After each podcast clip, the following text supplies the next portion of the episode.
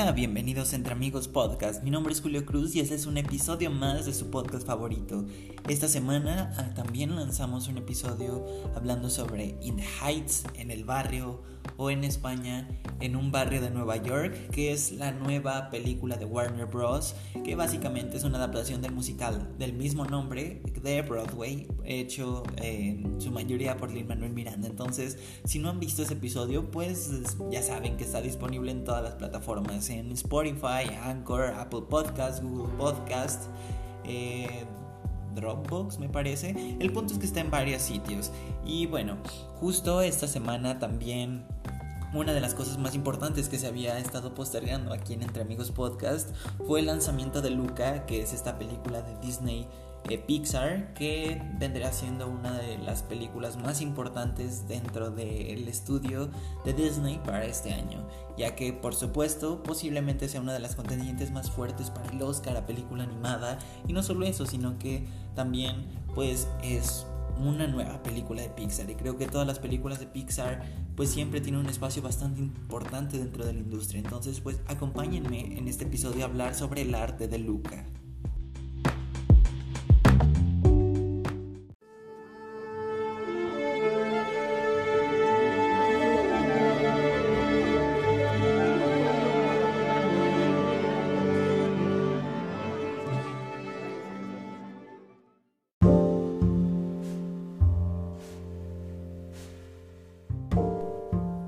Saben, aquí en Entre Amigos, cada que se estrena una película de animación, le damos siempre su espacio del arte de... Esto significa que tenemos disponible el arte de eh, los Mitchells, eh, el arte de Raya y el último dragón, y obviamente el arte de Soul. Básicamente, pues en estos episodios, más que profundizar en lo que trata la película o cosas por el estilo, vamos un poco más hacia la forma en la que fueron hechas y diseñadas estas películas. Entonces, eh, pues vamos a empezar con Luca. Luca es una película eh, estadounidense hecha por los estudios de animación Pixar y pues distribuida por eh, Walt Disney Studios. Entonces, ya saben, siempre Pixar Animation Studios y Walt Disney están unidos en las producciones originales de Pixar. Y bueno, esta es una película dirigida por Enrico Casarosa que es un director eh, italiano que ha trabajado en Pixar pues por bastante tiempo y no solo en Pixar sino en general en pues en estudios que ahora pertenecen a Disney. Empezó en 2002 en la era del hielo como artista de storyboard y también trabajó dentro de Blue Sky con la película de Robots de 2004. Después entró a Pixar en 2006 con Cars y siguió trabajando en Ratatouille y Up. Y en 2011 fue el director y guionista del corto La Luna, que también está disponible para ver en Disney Plus. A partir de eso fue jefe de storyboard en The Good Dinosaur, eh, fue parte del equipo principal en Coco y fue nuevamente director de storyboard en Los Increíbles 2 y Toy Story 4 y en Onward y en Soul fungió como parte del equipo creativo principal, aunque obviamente teniendo su trabajo como director en su primer película, Luca. Entonces, pues aquí podemos decir que las obras más notables que ha tenido obviamente son, pues, como jefe de storyboard, eh, que en The Good Dinosaur, en, como director en La Luna, y pues como director también en la nueva película Luca.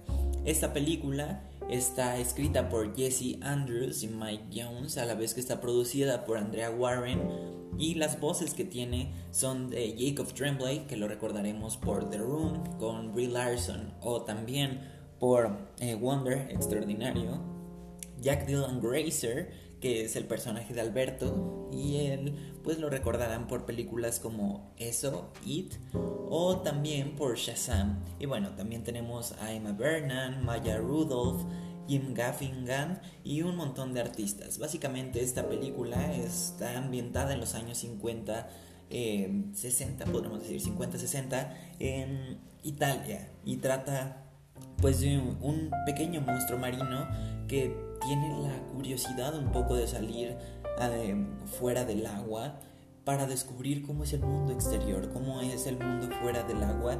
Y pues obviamente los padres y el entorno hacen que eh, él no pueda subir ya que es peligroso, lo pueden atacar. Y pues ya saben, un poco premisa que ya habíamos conocido incluso de la mano de Pixar, un poco como buscando a Nemo tal vez, pero creo que a pesar de que es una película que no tiene nada nuevo, pues al menos tiene puntos muy buenos. Para empezar creo que el haber hecho esto en Italia es algo increíble, ya que obviamente cuando Pixar se dedica a hacer esta clase de trabajos de representación lo hace magistralmente, aunque sí debo decir que creo que se abusa un poco de los estereotipos, pero cuando estás haciendo una película desde una perspectiva extranjera, pues eso es algo normal. Por ejemplo, también decir que Coco no está lleno de estereotipos, pues sería mentir. O sea, obviamente hay muchos estereotipos, eh, hay muchas cosas que como tal no es que no pasen, sino que no pasan con la frecuencia con la que se hacen ver en las películas, ¿no? Y esto pasa pues también con Luca. Además, pues aquí tenemos a Enrico, Enrico Casarosa encargado de esto, es un director italiano, entonces creo que si alguien tiene la capacidad de saber qué poner y qué no, pues obviamente es alguien de la misma nacionalidad a la que se está representando. Entonces, pues creo que es bueno. Entonces, nada más se me hizo que hay algunas cosas que sí llegan un poco a exagerar, pero fuera de eso creo que es bastante rescatable su trabajo. Y pues en Disney Plus, si se van a la pestaña de extras al seleccionar Luca, pues tendrán un pequeño documental de 20 minutos en los que podrán ver parte del equipo creativo de Pixar ir a Italia, a varios pueblitos, a dar como análisis del trabajo, de locaciones y cosas por el estilo. Y aquí, obviamente, pues lo vi para tener algunos puntos de los que hablar. Y para empezar, hay una serie que se llama Inside Pixar o dentro de Pixar, que ya he hablado anteriormente de esta serie documental. Y desde el segundo episodio en el que hablaba una de las directoras en creación de personajes, eh, de cómo había hecho a las, eh, a las entidades que aparecían en Soul, pues él ya también estaba hablando sobre su viaje a Italia para hacer Luca. Obviamente cuando vi este episodio eh, fue en diciembre del año pasado, todavía faltaba bastantito para salir Luca y obviamente pudo, se vieron algunos storyboards y cosas por el estilo, pero no se entendía muy bien el por qué habían ido, ¿no? Más allá de saber que era en Italia. Y pues ahora con este documental mucho más extendido, hubo varias cosas que se aclararon. Para empezar, fueron a buscar estas pequeñas ciudades que están como centradas en la pesca, que están pues entre colinas y que esto mismo ha hecho que estas ciudades no puedan crecer más, ya que es imposible al ser pues hechas en base como a una estructura ya definida por rocas, ¿no? Entonces son ciudades que se han quedado un poco estancadas en los años, no tanto económicamente, sino más bien en cuestión visual o de estilo. Son casas muy viejas, por eso el ir a esos lugares que siguen viéndose exactamente igual que en los años 50 o 60, que son los que retrata Luca. Y obviamente, pues se pasearon por estas calles, eh, tomaron un montón de fotos para que luego el equipo que no pudo viajar vieran qué es lo que se tenía que hacer en animación pero lo interesante aquí no es solo eso, sino la manera en la que hacen las cosas Pixar. Obviamente tenemos eh, la idea, por ejemplo, en Coco, no sé si está el documental en Disney Plus, me gustaría que sí, tal vez están en extras, pero al menos en los Blu-rays de Coco venía un documental también en el que hablaban de cómo habían hecho el, eh, la investigación sobre cómo plasmar México en una película.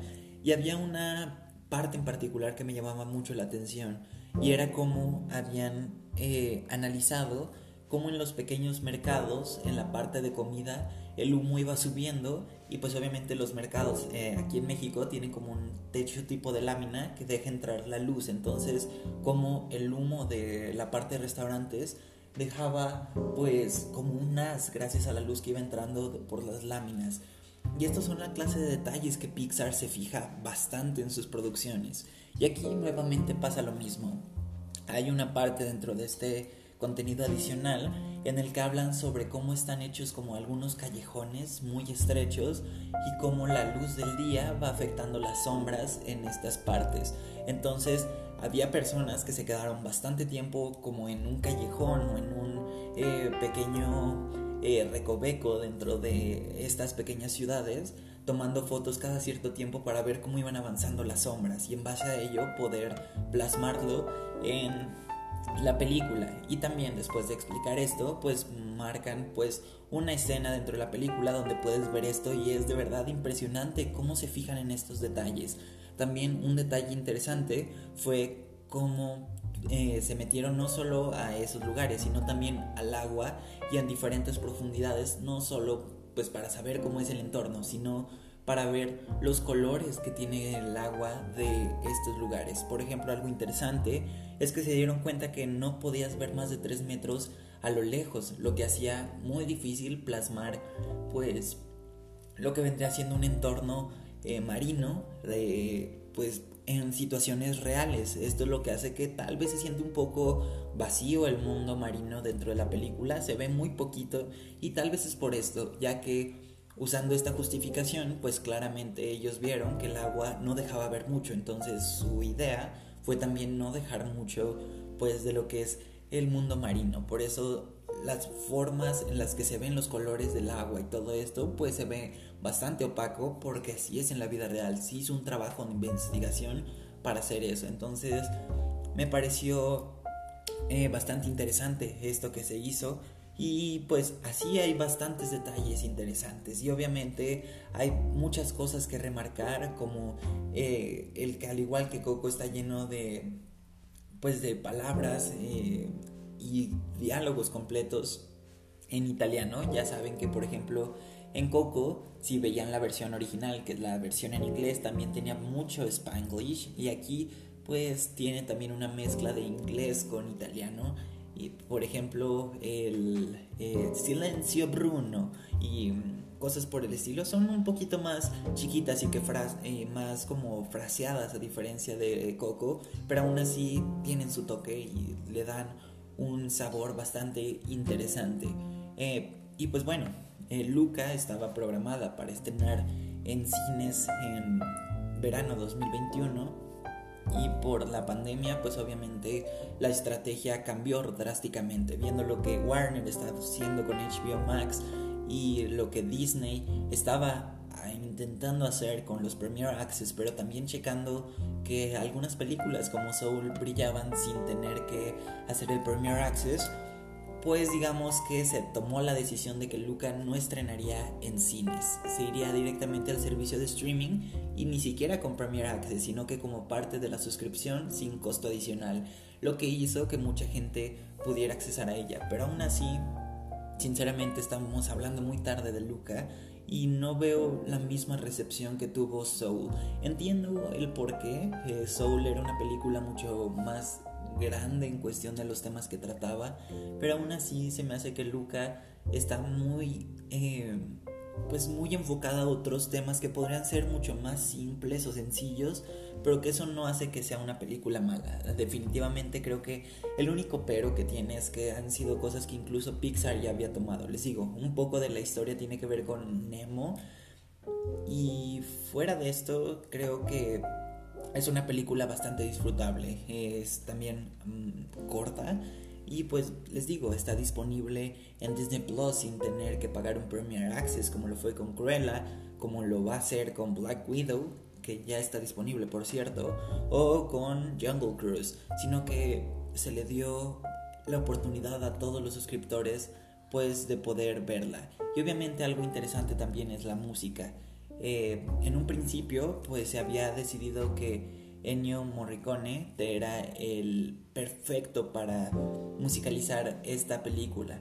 Pero definitivamente algo importante que rescatar es que él falleció antes de que se lograran las negociaciones. Entonces eh, pues nos quedamos sin un Ennio Morricone de Pixar. Lo sé duele pero así pasó y pues bueno, después fue Dan Romer, quien es el compositor actual de la película. Y también incluye varias eh, canciones de agrupaciones, obviamente italianas y, también una que otra eh, global. Tenemos a, Mina Massani, a Giacomo Puccini, a Eduardo Benato, a Gianni Moradi y a Rita Pavón.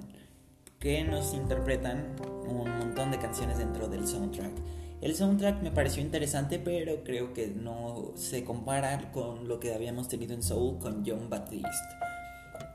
Y bueno, de hecho, si recuerdan, John Baptiste se llevó un Oscar en la entrega pasada por el soundtrack en general de Soul y también la canción de It's Alright, que a pesar de no haber sido nominada a mejor canción, me parece una canción bastante increíble. Y obviamente, pues les recomiendo que chequen a John Baptiste y obviamente también al músico encargado de Luca, que ya mencioné.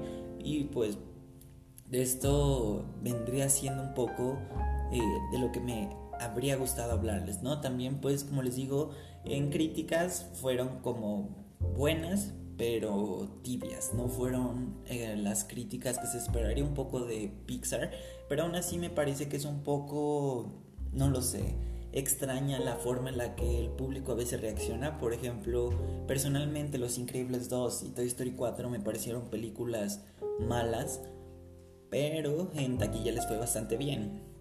Y cosas como eh, Unidos o Soul, pues han pasado un poco más desapercibidas que estas eh, secuelas. Y eso es algo triste porque justo en el momento en el que Pixar se está poniendo mucho más creativo es cuando la gente menos lo está consumiendo. Porque, como les digo, después de Los Increíbles 2 y Toy Story 4, que fue pues básicamente una racha un poco extraña, más porque detrás de ellos venía Coco, pero también habían tenido Cars 3, eh, entonces digamos que venían solo de una gran película. Fuera de eso, eh, la última gran película de Pixar había sido eh, intensamente Inside Out, porque fue Inside Out, A Good Dinosaur, que esa también muchos la consideran como de las peores películas de Pixar.